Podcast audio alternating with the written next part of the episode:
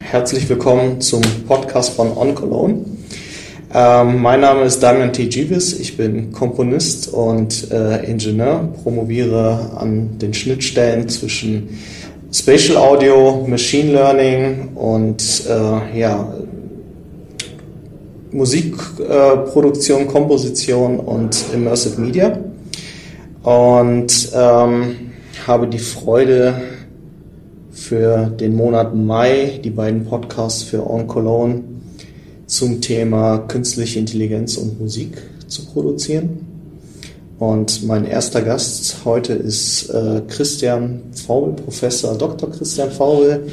Äh, du bist Professor im Studiengang Code und Kontext von der TH Köln. Ja, und genau. ja, bist darüber hinaus auch als Künstler, Soundartist, Komponist tätig? Wird sich da selber definieren? Ja, Komponist hätte ich jetzt nicht gesagt, äh, Klangkünstler ja. Mhm. Ähm, ich habe mein, mein Hintergrund ist eben, ich bin auch Ingenieur und bin aber dann erstmal abgebogen in die Neurowissenschaften und ins Neurowissenschaften in Kombination mit Robotik und habe da einen Hintergrund in das nennt sich das Feld nennt sich dynamische neuronale Feldtheorie und das ist ein spezieller Zugang, ähm, sagen wir mal, menschliches Verhalten zu modellieren mit neuronalen Netzen. Und das hat mich sehr geprägt in meiner Konzeption von, davon, wie intelligentes Verhalten entsteht. Und das verarbeite ich auf eine Art künstlerisch in Installationen und Performances. Und so, was mich immer sehr gereizt hat, war das Autonome. Also ich arbeite eigentlich fast nur mit autonomen Geräten und, und das steht so ein Stück weit im Widerspruch zur Idee der Partitur, weil diese autonomen Geräte eben im besten Fall sich selber ausdenken, was sie machen. Und wenn, dann bin ich wie so ein kleiner Dompteur im Flohzirkus mhm. und hoffe, dass dann was Interessantes bei rauskommt. Genau. Ja. Autonomie ist eigentlich schon das Stichwort für die Podcasts. Ich habe mir überlegt, äh, als Titel zu wählen, quasi als kürzes äh, Adorno-Zitat. Es gibt kein richtiges im Falschen. Maschinelle Autonomie in der Musik. du lachst schon, was sagst du zu dem Titel?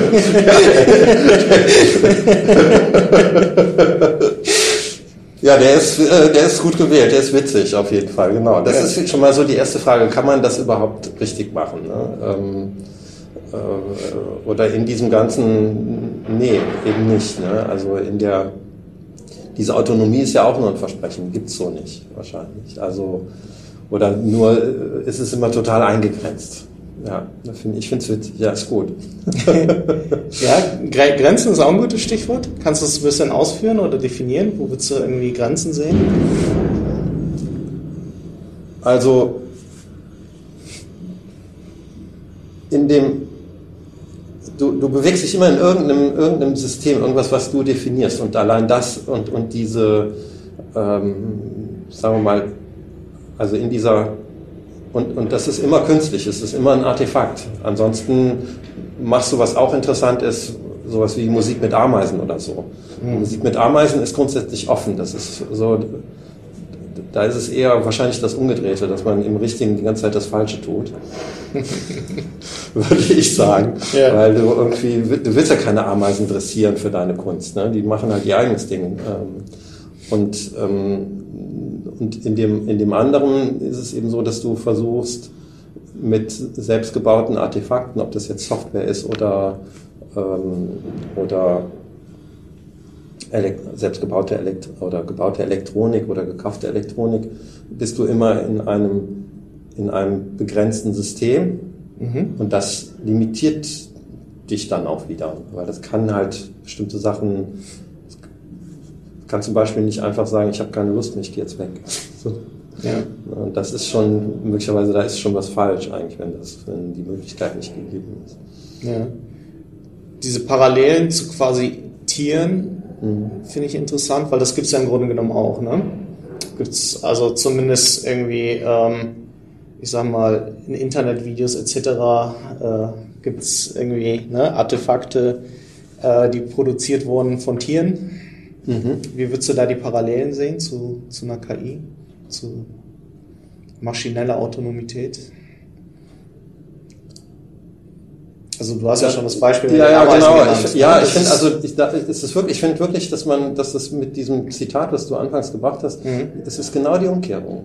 Es fühlt sich nicht richtig an, ähm, ein Tier darauf abzurichten, mir eine Musik zu machen. Finde ich. Ich finde das, finde das at odds, sagen wir es mal ja. so. Ähm, es ist was anderes, was ganz anderes ist, wenn ich in die Tierbeobachtung gehe oder so, ne? Und äh, äh, Field Recordings mache von Froschgesängen oder sowas und das dann einarbeite in eine eigene Komposition. Das finde ich, ja. finde ich in Ordnung. Und insofern, gut, ich habe jetzt keine, keine konkreten Beispiele von diesen von so Videos vor, vor Augen, Ohren, wo jetzt mit Tieren irgendwie Klang erzeugt wird, aber also es ist, glaube ich, unterschiedlicher Natur. Ne? Das sind ja manchmal irgendwie, ich sag mal, ähm, Unfälle, wenn zum mhm. Beispiel eine Katze über eine Klaviatur läuft oder so. Ja. Also auch solche Dinge ja. gibt's. Ja. Ne? Ja. Von über irgendwie, ne, also typischerweise Primaten, Schimpansen oder mhm. ähnliches, die irgendwie Bilder malen, etc. Ne? Oder natürlich irgendwie eine Art von, von Training, Abrichtung könnte man dann auch sagen, vorab irgendwie mhm. stattgefunden hat. Ne? Ähm, aber jetzt mal so, so diese ethischen Aspekte ausgeklammert, ja. rein von so einer Art künstlerischen Perspektive oder ich, worauf ich hinaus will. Mhm. Ähm, für mich zum Beispiel ganz prominent war, als ich äh, damals in meiner Eignungsprüfung war an der Hochschule für Musik und Tanz in Köln. Ja. Und da halt meine algorithmischen Arbeiten, die dann auch natürlich so in die Richtung äh, Machine Learning, KI schon gingen, äh, vorgestellt habe, einer der Prüfer mich gefragt, ja, ist das, ist das Kunst? Ja. So, ist es Kunst, wenn es Kunst von autonomen Maschinen ist? Ist es Kunst, wenn eine Katze über eine Klaviatur läuft oder ein Affe, der darauf trainiert wurde, Bilder zu malen? So. Ja, das habe ich natürlich keine Antwort drauf. Ja. Aber sagen wir mal so grundsätzlich, also ein, ein, ein Problem, was ich sehe, ist eben, dass in diesem äh, Tiertraining ist letzten Endes, also so eine Falle ist die, die, die Reduktion, der Reduktionismus, würde ich sagen.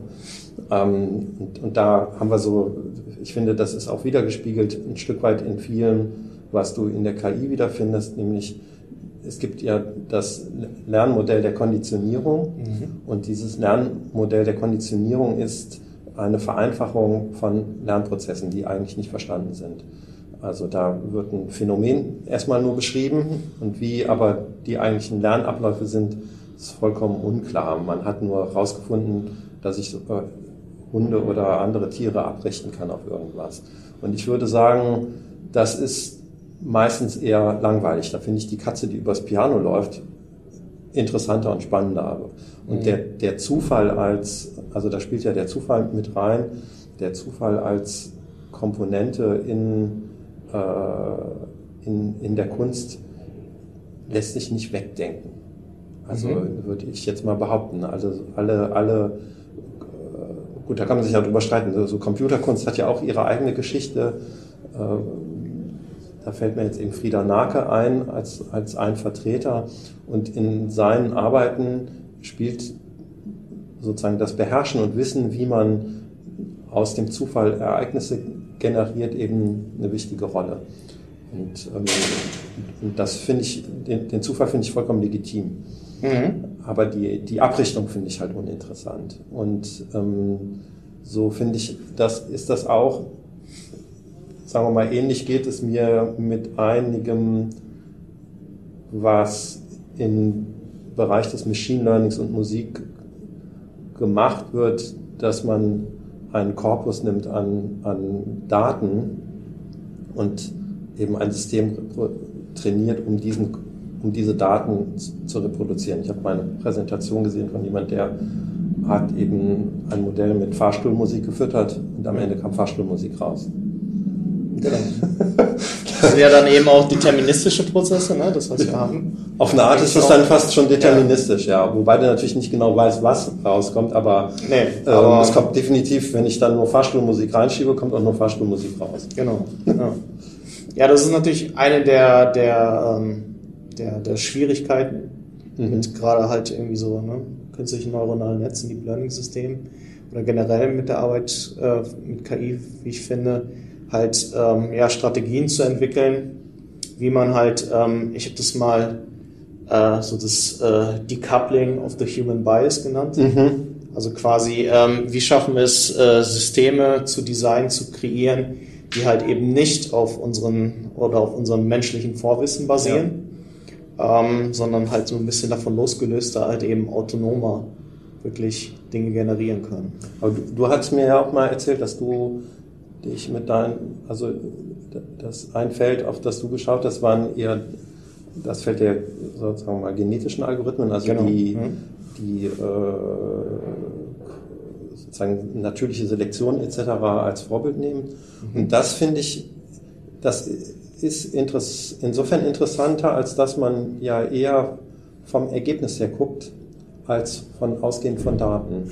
Genau. Also zumindest habe ich das so mal kennengelernt in einem anderen Kontext, wo Leute eben eine, eine Schaltung entwickelt haben, die zwei Frequenzen unterscheiden konnte. Mhm. Und mit diesem Verfahren, das sozusagen, also das ist ja auch der Zufall ganz wichtig, ne? also um diese ja. Mutationen in Anführungsstrichen zu erzeugen, spielt der Zufall mit rein und da kamen dann wirklich originelle Sachen bei raus. Und da wird es dann natürlich interessant. Also was ist originell, aus welcher Perspektive, aber Lösungen, auf die ein Mensch nicht kommt. Genau, das war natürlich so der Hintergrund dieser Strategie. Also ich habe das ja. halt eben verbunden äh, mit einem anderen Thema, was bei mir sehr im Fokus steht, das sogenannte Live-Coding. Halt eben das Programmieren vor Publikum als äh, ja, künstlerische Performance-Praxis.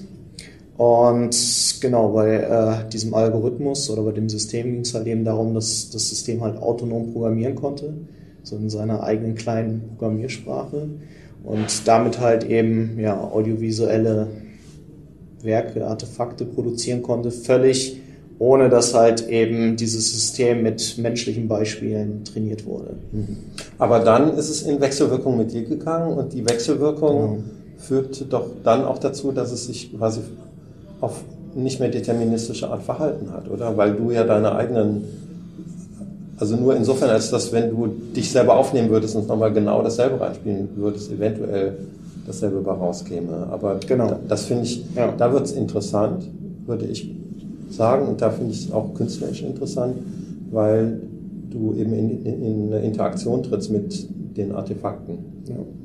Wobei selbst, selbst bei selben Input wäre es nicht zwingend genau deterministisch weil das halt eben ein sehr zufallsbasiertes System ist. Richtig, genau, stimmt. Genau, ja, genau. Ja. ja absolut. Ja. Genau, ich habe mal hier so für unser Gespräch mal rausgesucht, eben zum Thema ähm, Autonomie. Ähm, das ist tatsächlich von der Seite vom ADAC, aber das habe ich in ähnlicher Form auch schon mal irgendwie im wissenschaftlichen Kontext mitbekommen. Ähm, und zwar geht es da ums äh, autonome Fahren. Und da existiert halt so eine Taxonomie mit fünf Leveln, mhm. wo man halt eben äh, autonomes Fahren halt äh, klassifiziert. Das habe ich so, vielleicht kennst du da was, ähm, für halt eben sowohl Musik als auch Allgemeinkunstproduktion, habe ich das noch nie irgendwo in der Literatur entdeckt, dass es so eine Klassifizierung gibt. Es gibt natürlich immer, irgendwie wird so dieses Spektrum ähm, aufgespannt und auch da natürlich immer wieder, ne, also dass man sagt, okay, es gibt irgendwie vollautonome Systeme, wie auch immer die sich dann definieren, überhaupt äh, keine Interaktion mit irgendeiner Art von ähm, Software oder halt eben ähm, ja, Algorithmus und halt natürlich typischerweise dann so, so Computer-Assisted äh, Systeme. Und ähm, ich überfliege das mal kurz. Äh, beim autonomen Fahren gibt es halt irgendwie so die erste Stufe, das assistiertes Fahren wo äh, es halt eben ja, entsprechende Assistenzsysteme im Auto gibt, aber der Autofahrer halt wirklich äh, ja, weiterhin äh, komplett äh, fahren muss. Es gibt das zweite Level, das äh, teilautonomisierte Fahren. Äh, hier steht, der Fahrer beherrscht ständig sein Fahrzeug, äh, muss den Verkehr im Blick halten und ähm, haftet dann eben auch dafür. Es gibt aber dann eben entsprechende ähm, Systeme, die gewisse Dinge korrigieren. Ich denke mal sowas wie ABS irgendwie äh, so Geschichten, äh, genau, hier steht es schon, äh, automatische Abstandsregel, äh, Tempomaten, Spurhalteassistenten gehören da wohl mit dazu. Dann kommt die dritte Stufe, das hochautonomisierte Fahren. Ähm, können bestimmte Fahraufgaben selbstständig und ohne menschliche Eingriffe bewältigen. Also das heißt, da ist schon relativ viel äh, KI mit im Spiel. Das heißt, der Fahrer muss eben nicht mehr ständig äh, fahren. Das vierte Level ist äh, das vollautomatisierte Fahren, was eben schon im Grunde genommen autonomes Fahren ist, allerdings mit dem Fahrer noch halt, der ähm, aktiv das Ganze kontrolliert und äh, eingreifen kann und soll. Und das fünfte Level ist dann das komplett autonome Fahren, äh, wo es eben, wo Passagiere nur noch oder Insassen nur noch Passagiere sind, beziehungsweise das Auto auch irgendwie komplett ohne Menschen im Wagen fahren kann. Das ist ja auch schon, also ich glaube, da gibt es auch so Modelle ne, mit Carsharing, wo das Auto dann zum Einkommt, ohne dass da halt irgendein Mensch drinne sitzt. Ähm, genau, ähm, meine Gedanken war, wie lässt sich das so ein bisschen auf die Kunstproduktion ähm, transferieren, anwenden? Was sind da so deine Gedanken zu? Also Haben wir eine komplett autonome Kunstproduktion, zum Beispiel in der Musik? Ja, gibt es auf jeden Fall. Also ich meine, das ist ja ein Beispiel äh, so Musikmaschinen oder so, an die und die, die können ja für die, also was, was natürlich, äh, sagen wir mal, bei diesem, bei dem Autobeispiel die Besonderheit ist, dass die sich eben autonom verhalten müssen im Kontext von ansonsten nicht vorhersehbaren Ereignissen. Und ähm, das habe ich jetzt nicht zwangsläufig in der, in der Musik. Also ich kann natürlich eine, eine Musikmaschine bauen, die im Prinzip, sagen wir mal, über einen sehr langen Loop sich wiederholt, über Mechaniken und so weiter. Und als Betrachterin, Zuhörerin stelle ich mich daneben, höre 20 Minuten zu, denke, wow, das Ding spielt immer was Neues. Mhm. Und erst wenn ich irgendwie da, weiß ich nicht, äh, zwei Nächte neben geschlafen, äh, gelebt habe, merke ich, boah, macht ja immer dasselbe. und das ist was, was du in so einem, also in, und, und trotzdem ist es ja autonom. Ne? Ähm, mhm. Ein Stück weit ist das auch was, woran ich mich immer wieder abarbeite. Also ich finde dieses Bild interessant mit den verschiedenen Ebenen des Eingriffs, wie man sozusagen auf, auf eine, wie man noch Einfluss nimmt. Und ähm, ich bis jetzt funktioniert das für mich am besten eben als Performance, auch für dich ähm, im Live-Coding, dass ich in Wechselwirkung gehe mit den Apparaten und mit der Autonomie der Apparate spiele, dann wird es interessant. Und eine ganz andere Sache ist es, etwas zu kreieren, was eher als Installation funktioniert und nicht nach 20 Minuten langweilig ist, aber was aus sich selbst heraus was produziert. Ja. Und das finde da, da, da hakt so ein Stück weit dieses Bild. Also ja, ich lasse sozusagen das Steuer los und dann fährt das zwar nicht gegen die Wand, aber es macht auch nichts Interessantes, weil es das auch nicht muss. Jetzt ist eine Art, wie man das umgehen kann, indem man das öffnet und interaktiv macht für NutzerInnen. Dann passiert das nämlich wieder, dass andere damit wechselwirken. Und eigentlich ist das auch, wenn ich jetzt so auf so ein Auto gucke, dann das Spannende, dass das halt eben das Ganze machen muss unter Einfluss all der anderen, die ja mit dem wechselwirken. Das ist das natürlich so, dass also ein Grundproblem beim autonomen Fahren ist, dass du, wenn ein Mensch am Straßenrand steht, ein Modell haben kannst von diesen Menschen, dass der nicht einfach auf die Straße springt. Sobald der Mensch von diesem Modell abweicht, hast du ein Reaktionszeitproblem. Was machst du dann? Ne? Wie geht man damit und ich weiß nicht genau, wie das letzten Endes jetzt aktuell gelöst wird, mhm. was sozusagen die Annahmen über die Welt da draußen sind in den Modellen autonomen Fahrens, wie sich die anderen verhalten oder letzten Endes zu verhalten haben. Bin ich dann selber schuld, wenn ich auf die Straße gesprungen bin und mich das autonome Auto platt gefahren hat? Ich weiß es nicht genau. Ähm, ja, aber dieses, also ich meine, das, so dieses am Steuer sitzen, ne? Mhm. Und ein Stück weit, das würde mich jetzt interessieren, ob du das schon ausprobiert hast in, in, in diesem Live-Coding-Kontext, wie lange lässt du es steuerlos, bis du merkst, Mist, jetzt muss ich eingreifen? Äh, sehr guter Punkt, ja. Ähm, kann ich gar nicht so klar beantworten, glaube ich. Das kommt immer so. Aber was war so das längstes aus dem Gefühl heraus? Zwei Minuten? Also wo ich komplett ja. einfach mal auch wo du nichts, keinen Regler drehst, kann, nicht denkst, oh jetzt muss ich mal eine Eingabe machen. Kein, ja, das kann schon mehrere Minuten in so einem Live-Coding kann, kann das schon mehrere Minuten sein, ja. ja. Es gab natürlich auch äh, komplett andere Systeme, die jetzt zum Beispiel nicht nicht Live-Coding waren, wo man einfach ein ganzes Stück generieren lässt. Ja, ja. ja also auch solche irgendwie Projekte gab's. Ähm, ja, kommt wirklich, glaube ich, auf den Kontext und so an. Also ich, oder beziehungsweise auch auf das System. Ne? Ja. Ähm, also du hast auch installativ gearbeitet damit im Prinzip. Oder wie ähm, würde man das nennen? Oder, ja. Nee, also installativ würde ich gar nee, ich glaube, es gibt keinen, wo ich da jemals eine Installation so in dem Kontext Okay, nee. ja stimmt, ich bin und klar, aber man kann dieses meine, meine Denke ist eben gar nicht so, man kann ja auch einfach ja. ein Stück komponieren. Genau. Und also das so, ist dann so sozusagen genau. ein fertiges äh, ja. Övre. Genau. Und das ist im besten Fall eben für die Dauer, die es dauert, interessant. Ja, ja, oder zumindest ist es einfach. Ne? Ja. Das ist eigentlich ganz interessant. Dass, da sehe ich eben auch den größten Unterschied äh, zum autonomen Fahren. In der Kunst, wir haben kein richtig und kein falsch. Ja. Im Grunde genommen. So. Genau. Also da mag es irgendwie persönliche äh, Präferenzen geben. Ja. Aber ähm, das macht es natürlich schwierig, gerade bei sowas wie ne, genetische Algorithmen, die ja eigentlich ähm, darauf beruhen, dass sie sich halt, also dass die ihre Ergebnisse evaluieren also wie, wie sehr weicht jetzt das äh, generierte Ergebnis von irgendeinem Zielwert oder einem ja. Zielergebnis ab? Das gibt es halt so nicht. Es sei denn, ich würde natürlich ein Ziel vorgeben, aber damit würde ich ja wiederum die Autonomie aus dem System nehmen. So. Wobei das ja interessant ist, weil das, würde ich sagen, eben an so frühe Diskussionen von Computerkunst anknüpft, weil mhm. also was die, was sehr früh in Betracht gezogen wurde, war eben die Informationstheorie nach Shannon mhm. und die sozusagen und der, der Versuch, das quasi auf eine Ästhetik zu überführen. Und ich denke schon, dass man sowas wie also Variation,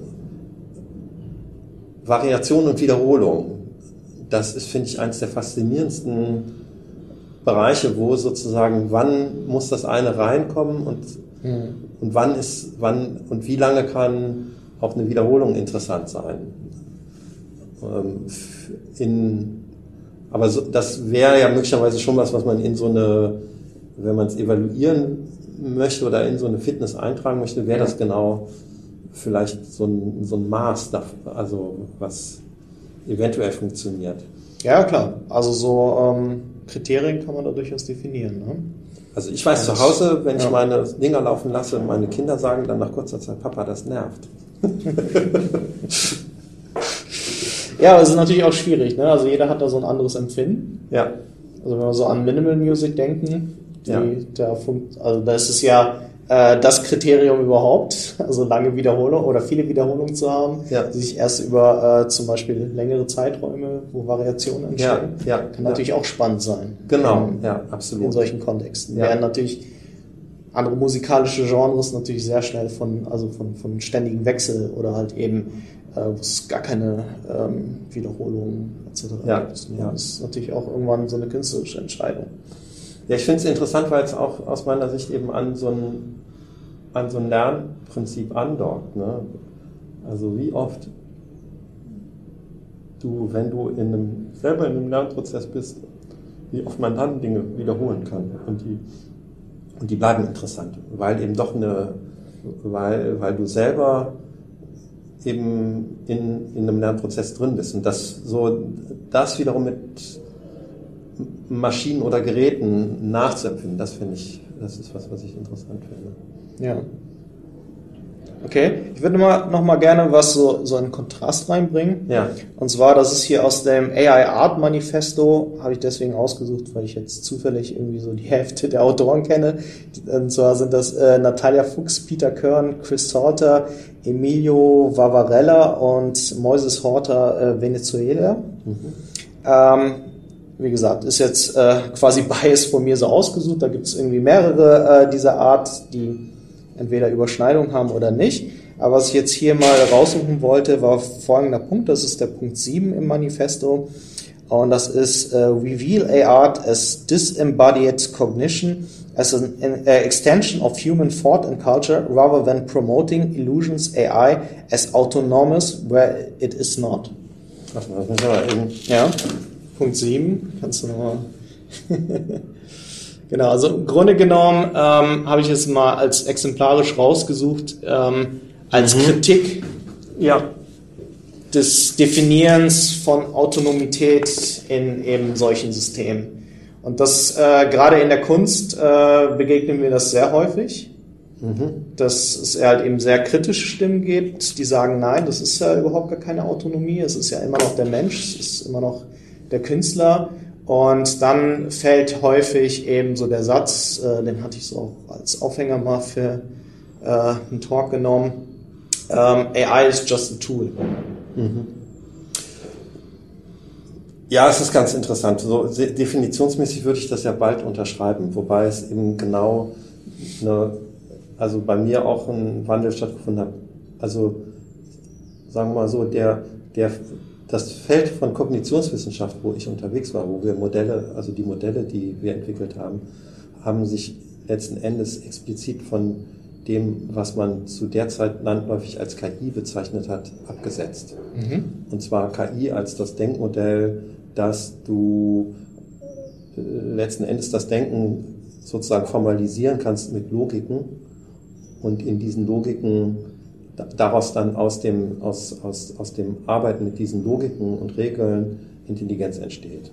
Und ähm, was mich geprägt hat, ist in der Robotik eben so Ansätze wie ihn ganz schön auf den Punkt gebracht hat, das Anfang der 90er Jahre Rodney Brooks mit seinem Paper Elephants Don't Play Chess, ne, wo eben, sagen wir, aus der Robotik herauskam eben eine Kritik an den Ansätzen der KI, die damals gesagt hat, du brauchst ein komplettes Weltmodell und in diesem Weltmodell lässt du dann quasi äh, prüfst du logische Aussagen und kannst in diesem Weltmodell handeln. Und was eben in der Robotik passiert ist, ist, dass festgestellt wurde, das ist viel zu komplex und eigentlich brauche ich gar kein Weltmodell, wenn ich einfach nur in dem Raum hier Staubsaugen will. Mhm. Und, und dann hat irgendwann in den letzten 15 Jahren eine Vermischung stattgefunden, dass durch den Erfolg der tiefen neuronalen Netze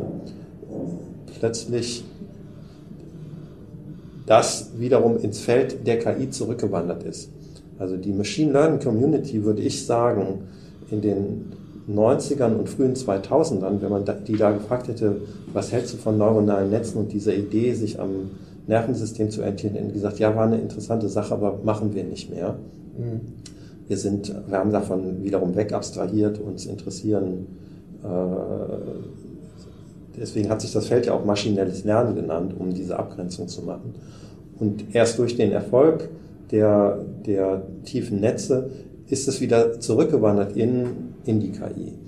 Und, und ja, ich glaube, als Kritik an KI ist es, glaube ich, gerechtfertigt zu sagen, dass oft die Körperlichkeit keine Rolle spielt.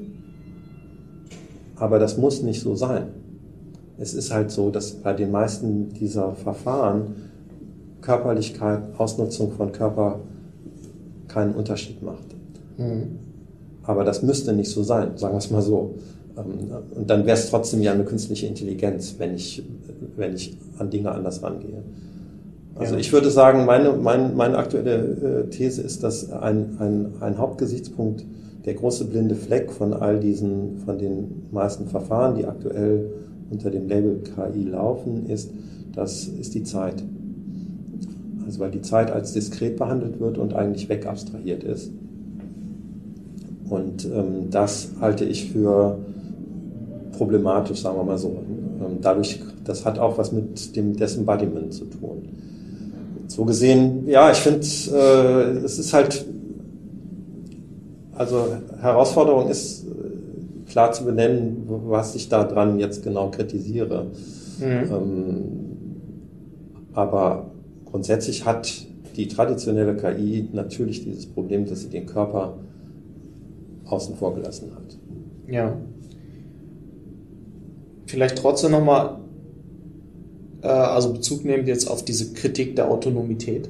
Mhm. Wie stehst du dazu? Also weil äh, das finde ich ganz interessant. Das ist äh, begegnet mir gerade so im Kunstkontext äh, häufiger oder also keiner wehrt sich dagegen, das autonome Fahren, autonomes Fahren zu, äh, zu nennen, ja. auch wenn wir erst irgendwie Stufe drei oder vier haben oder so. Äh, aber in der, in der Kunst äh, ist es äh, sehr, sehr oder scheint mir zumindest irgendwie so, so ein sehr kritisches Thema. Also es gibt immer wieder, ähm, also so auch so ähm, wie, wie soll man sagen, äh, so, so demystifying AI ist ein typisches Schlagwort, das ja. mir immer wieder begegnet, wo es eben darum geht, ähm, ja, Dinge halt irgendwie zu erklären. Wir beide kennen uns aus dieser KI-Talk-Runde im ja. NRW-Forum, wo, glaube ich, so ein erklärtes Ziel irgendwie ganz am Anfang auch war, äh, das begegnen wir ja auch sehr oft, ähm, dass man den Menschen die Angst nehmen will vor KI. Wobei mir persönlich noch nie jemand begegnet ist, der Angst vor KI hat. Ich weiß nicht, wie da so deine Erfahrungen sind. Ist das irgendwie so ein, oder wie, wie stehst du zu dem Thema? Also das ist irgendwie, also zum, zum einen ähm, wird einem immer suggeriert, dass Menschen Angst vor KI haben, aufgrund eben von Hollywood-Dystopien. Ähm, und gleichzeitig wehrt man sich äh, auch so ist mein Eindruck, so ein bisschen davon ausgehen, dass man sagt, nein, so eine Autonomität der Maschinen existiert ja gar nicht. Deswegen brauchen wir zum einen keine Angst vor denen haben und zum anderen äh, dürfen wir sie deswegen nicht als autonom bezeichnen. Weil am Anfang steht immer noch der Mensch. Das ist so meine Wahrnehmung. Also ich würde sagen, dass ein, ein Riesenproblem ist, dass in den meisten Fällen, wo Autonomie behauptet wird, keine Auto, tatsächlich keine Autonomie da ist. Mhm. Also beispielsweise halte ich das, äh, wenn ich, also das, das übliche Einrichten eines Programms, was irgendwas erkennen kann oder so, ähm, hat so viel menschliche Eingriffspunkte und es ist auch so klar definiert, Anfang und Ende des Lernens beispielsweise, mhm. ähm, dass das für mich eben nicht autonom ist. Teilweise ist es so, dass Autonomie auf eine Art ganz einfach herzustellen ist, aber dann hast du eben es mit viel eingeschränkteren äh, Aufbauten oder Apparaturen zu sehen. Also das ist für, für mich oft in den Diskursen der KI ist oft gibt ganz oft Etikettenschwindel, weil zum Beispiel die, die Ablauflogik, wie irgendein, äh, wie, wie, wie, wie, wie überhaupt ein, ein Lernalgorithmus oder irgendwie sowas eingesetzt wird, ist total, ist das Gegenteil von autonom. Mhm. Ja, also ich hab, wir haben jetzt gerade auch, ich mache gerade einen Kurs dazu, ne, wir, du, du, du, du nimmst ein sogenanntes neuronales, künstliches neuronales Netzwerk. Und das erste, was du machst, ist, du schiebst da Trainingsdaten rein. Das heißt, das macht das Ding nicht autonom. Und dann entscheidest du auch, wann, wie oft das Ganze mit diesen Daten trainiert werden soll. Und wenn es dann fertig ist, dann sagst du, jetzt ist es fertig, jetzt ändere ich da nichts mehr dran. Und dann schiebt man halt vorne was rein und guckt, was hinten rauskommt. Das ist für mich das Gegenteil von Autonomie. Ähm, weil, und, und tatsächlich ist es so, würde ich sagen, dass weitestgehend unverstanden ist, was passiert, wenn man überhaupt ein System entwickelt, was sozusagen während es läuft noch sich ändert. Und insofern finde ich auch diese Kritik, die du ansprichst, sehr oft durchaus berechtigt, weil wenn man sich jetzt ansieht, was unter dem Label Kunst und KI verkauft wird, ist es eben oft einfach nur eine Anwendung von irgendwas, was bei Google oder sonst wo entwickelt wurde, wo ich einen leichten Zugriff drauf habe. Und dann bin ich in dieser Logik. Während das, was du beschreibst, eben das System, was du entwickelt hast, mhm. wo du im Live-Code, also wo du ein vortrainiertes Netzwerk hast, was dann aber in der Coding-Session seinen eigenen Code modifiziert, das, da passiert aus der Autonomie was Spannendes. Und diese Unterscheidung überhaupt intellektuell zu machen, ist das eine System autonom, das andere nicht, das gelingt eben nicht so leicht, weil man dafür relativ weil, weil, man, weil man dafür den Diskurs erstmal dahin schieben müsste. Mhm. Was heißt Autonomie? Also wenn ich, wenn ich, wenn ich den, es gibt so ein schönes äh, autonomes Spielchen von Claude Shannon, äh, die Ulti, The Ultimate Machine, kennst du das? Nee. Das ist so ein kleines Kästchen und da ist oben ein Schalter und man legt den Schalter um und dann kommt aus dem Kästchen so eine kleine Hand rausgefahren und macht den Schalter wieder zurück. Ach so, ja, das kenne ich. Ja, und an anderen Namen. Okay, aber ja. Und, ähm, und das finde ich ist, das ist ein autonomes Gerät. Ja. Ja, das macht sozusagen, okay. ne, das ist so komplett für sich. Ne? Dem, dem muss ich nicht mehr sagen, was es zu tun hat. Das macht das alleine. Oder was mich so geprägt hat, äh, eben, wie gesagt, so mein Hintergrund ist ja eben auch äh, Robotik.